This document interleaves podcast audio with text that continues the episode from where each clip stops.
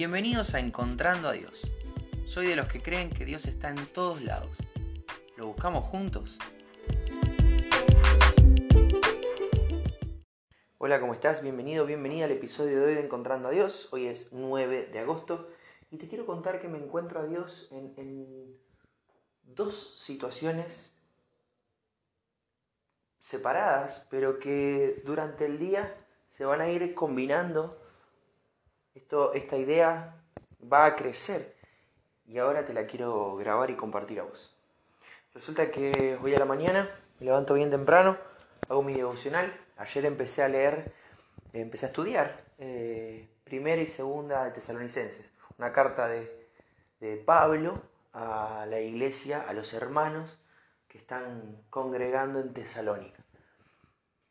Muy bien, y arranca, ¿no? Ayer estudié el capítulo 1, hoy la primera parte del, del, capítulo 2.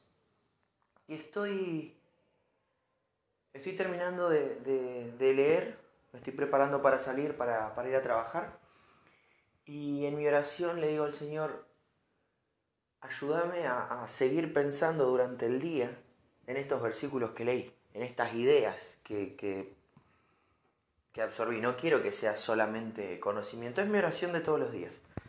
Que, lo que, que el tiempo que paso con la palabra no sea solamente para ensanchar mi cerebro o para marcar tarjeta, bueno, ya está, ya cumplí, sino para que durante el día eso pueda ir eh, macerando y, teniendo un peso ya no solo de conocimiento en mi cerebro, sino un peso en mi corazón y se vuelva una, realidad en mi vida. Entonces esto que voy aprendiendo, que realmente tenga propósitos espirituales.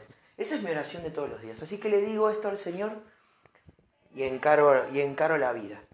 Encaro la escuela, encaro diferentes situaciones durante el día. Cerca del mediodía veo un estado de, de una compañera que dice lo siguiente. Así como seleccionamos lo que vamos a comer, hay que seleccionar las cosas que en general nos alimentan. Personas, libros, canciones, películas, etc.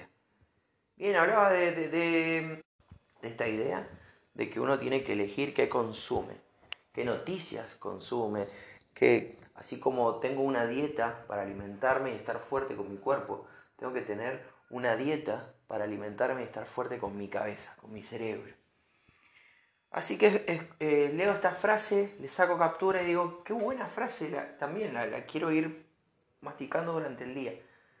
Y en ese momento en el digo masticando durante el día, digo, claro, no está hablando solo de comida, no está hablando solo de películas y libros, está hablando de lo que consumimos en el Señor. Los, las prédicas, los mensajes, los devocionales, que todo lo que, lo que selecciono para ingerir relacionado con la palabra, tiene que, tiene que tener esta impronta de ser bueno para mí, de ser algo puro, sin, sin agregados, sin aditivos, sin diluir. Bien, la palabra pura. Y enseguida, porque estas son las cosas que hace el Señor y acá me vuelvo loco, me acuerdo lo que estuve leyendo hoy, Primera Tesalonicenses 2, te voy a leer del 1 al 4, que dice, ustedes bien saben, amados hermanos, que la visita que les hicimos no fue un fracaso. Saben lo mal que nos trataron en Filipo y cuánto sufrimos allí justo antes de verlos a ustedes. Aun así, nuestro Dios nos dio el valor de anunciarle la buena noticia con valentía, a pesar de gran oposición. Como ven, no predicamos con engaño, ni con intenciones impuras o artimañas pues hablamos como mensajeros aprobados por Dios, a quienes se les confió la buena noticia. Nuestro propósito es agradar a Dios, no a las personas. Solamente Él examina las intenciones de nuestro corazón. Bien, en la iglesia de Tesalónica hacen casi una visita express. Están muy poquito tiempo, están apenas unas pocas semanas instalados ahí en la iglesia. Y tienen que seguir viaje los venían echando de todos lados, los venían corriendo de todos lados. Entonces, eh, Pablo quiere, quiere saber cómo viene y envía a Timoteo. Timoteo va, charla con los hermanos, se queda un tiempo allá y vuelve a Pablo. Y le trae novedades. Los hermanos están creciendo, la palabra de Dios se está expandiendo. Entonces es en este momento que aparece la primera la carta, la primera epístola.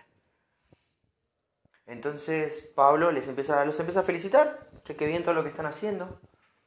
Tengan ojo, porque hay muchos falsos profetas, hay muchas personas que mienten, que engañan con maldad, que lo hacen a propósito, que enseñan otras cosas, que, que dicen que nosotros no, no predicamos la buena palabra. Y acá es que entra esto. Ustedes saben que nosotros no nos engañamos. Ustedes saben que no somos artimanios, ni engaños, ni, que no tenemos intenciones impuras. Igual el Señor juzga todas las intenciones, el Señor juzga y examina el corazón. Pero ustedes saben cómo fuimos a hablarles. Tuvimos gran oposición, estos tipos venían golpeados, lacerados, perseguidos, y seguían predicando el Evangelio. No los paró nadie. No, no los paró nadie de predicar la buena noticia. Jesucristo como Hijo de Dios, muerto a favor de nuestros pecados, para, para perdón, para vida eterna, y resucitado por el Padre, que ascendió y vuelve a buscarnos. Esa es la buena noticia. Esto es lo que predicaban estos hermanos. Entonces, ¿cómo lo relaciono o, qué conexión hace mi cabeza? O entiendo también el, Espíritu Santo en mi cabeza. Eh, de, la primera frase que te leí, esto de seleccionar qué es lo que voy a comer con este mensaje. Veo que hay un evangelio puro que se predica sin artimañas, a pesar de todo, a un alto costo, a pesar de la oposición, sin engaños ni intenciones extrañas de por medio, y se predica. Como el mensaje es tan valioso, se predica sin titubear, se predica a pesar de.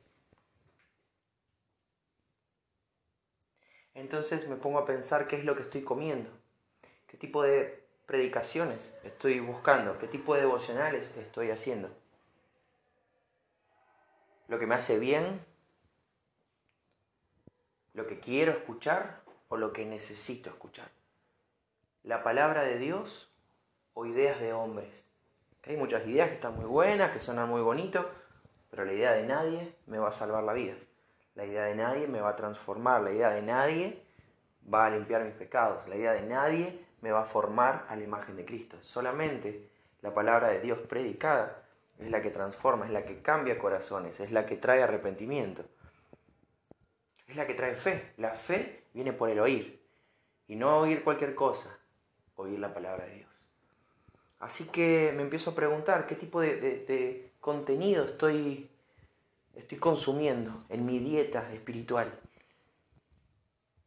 ¿Qué es lo que estoy buscando? ¿De qué me estoy alimentando? ¿Cero grasas trans? ¿Un alimento adulterado? ¿Un alimento rico en vitaminas espirituales? Y también me pongo a pensar si estoy predicando un buen mensaje, a pesar de, si estoy dispuesto a todo para compartirle a otras personas este mensaje que transforma, no las ideas de Miguel, porque eso no salva a nadie. Y vuelvo a repetir, hay ideas que están buenas, mías y, de gente mucho más pensante, ¿no? Pero, y que están buenas. Pueden tener principios bíblicos, pero lo que necesitamos predicar es la Biblia. Así que empiezo a analizar un poco qué estoy dando yo, de qué me estoy llenando, porque también es verdad que de lo que me estoy llenando es, lo que voy a dar. Y bueno, hay mucho camino por recorrer, hay mucho por ajustar, pero te invito a esto. Te invito a esto, a que, a que busques Biblia, a que comas Biblia. No está mal usar videos de apoyo, no está mal leer comentarios bíblicos, pero que el plato fuerte sea la Biblia. Que lo que consumas, que lo que te entre a la cabeza, pero más importante al corazón, sea palabra de Dios, sea Dios hablándote a vos. En esto medité durante todo el día, esta es la idea que fue creciendo en mi corazón y que te quería compartir. Espero que te bendiga. Y si Dios quiere nos volvemos a encontrar mañana.